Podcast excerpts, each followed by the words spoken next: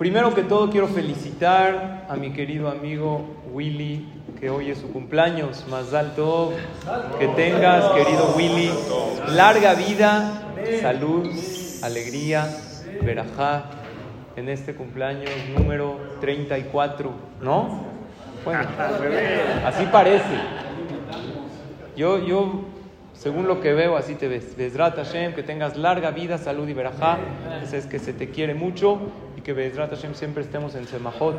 Y por otro lado, nuestros queridos hermanos Baruch y Mordejai Duek, que en este momento concluyen lo que es el Kadish por el año de su mamá. Que vean Bezrat Hashem, pura Semajot, alegrías, bendiciones. Eh, y Bezrat Hashem, que sigan viniendo al Beta Knesset para pura Semajot y ahorita van a decir su último Kadish porque, bueno, dicho sea de paso, el Kadish al Israel, aunque uno termine el año, eso siempre uno lo puede decir.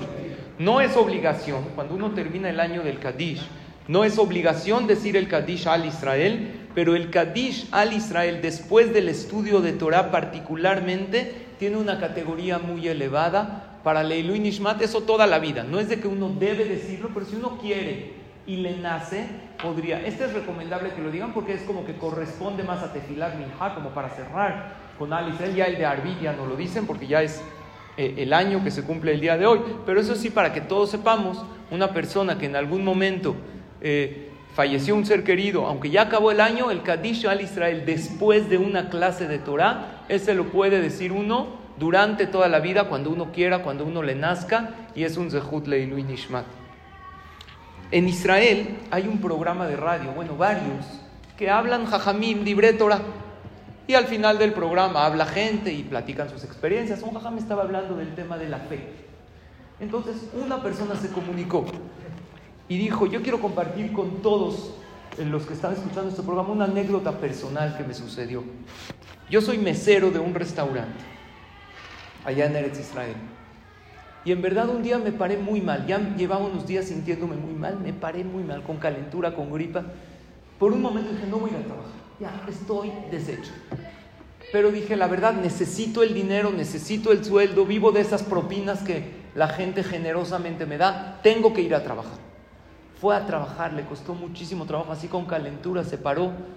Apenas empieza la jornada de trabajo, como eso de la una de la tarde, le manda a llamar ahí el director, el dueño, dicen, ¿qué crees? Estamos haciendo recorte de personal y pues tú eres parte del... Estamos haciendo unos cambios en el restaurante, tú eres parte de los cambios, así es que lo despidieron, le dieron las gracias. Él la verdad le costó mucho trabajo, dijo, ¿cómo puede ser? Me paré con tanto esfuerzo. Bueno, todo para bien, todo para bien, pero por dentro pensaba, dijo, pues necesito el trabajo, ¿cómo le voy a hacer? Toma su coche, se va en camino a su casa ya a descansar y está pasando por una calle, hay un bache y pum, se le poncha la llanta. Dice, bueno, todo para bien. ¿Cuánto para bien? ¿Sabes qué, Dios? ¿Qué pasa? Está bien, imagínense con calentura y sintiéndose mal, va a cambiar la llanta. Abre la cajuela, saca la llanta de refacción y también está ponchada la llanta de refacción. ¿Sabes qué, Diosito? Todo para bien, pero aquí... No, no puede ser. ¿Qué pasa aquí? Para colmo es una calle poco transitada y no pasa gente, no sabe qué hacer y, tiene que ir ahora a una vulcanizadora con la llanta rota para cambiarla, ¿qué hace? Pasa de repente uno que otro coche hace señales, nadie se para, en eso él cuenta, pasa un coche muy lujoso, muy bonito y se para. Le dice, ¿qué necesitas? No, es que se me ponchó la llanta, se me ponchó la llanta de refacción, necesito ir. Dijo, mira, eh, yo te voy a llevar una vulcanizadora con alguien que venga y así para que te cambie la llanta. En el camino van platicando y le dice, ¿qué pasó? ¿Te ves muy mal? dice, sí, me siento mal, me acaban de correr de mi trabajo. Dijo, ¿a qué te dedicas? No, pues yo soy mesero. Le dijo, ¿qué crees? Me caíste bien. Así, Minashamay, yo tengo un restaurante y estoy buscando, no un mesero, tú tienes experiencia, un capitán. Y me late que tú así, no sé, tu, honestidad, es ilógico que de la nada así lo... Dijo, vente a probar mañana. Al otro día fue y lleva varios años ahí y tiene un sueldo mucho mayor y le fue de maravilla. Entonces él dijo, muchas veces se cierra una puerta y se abre otra.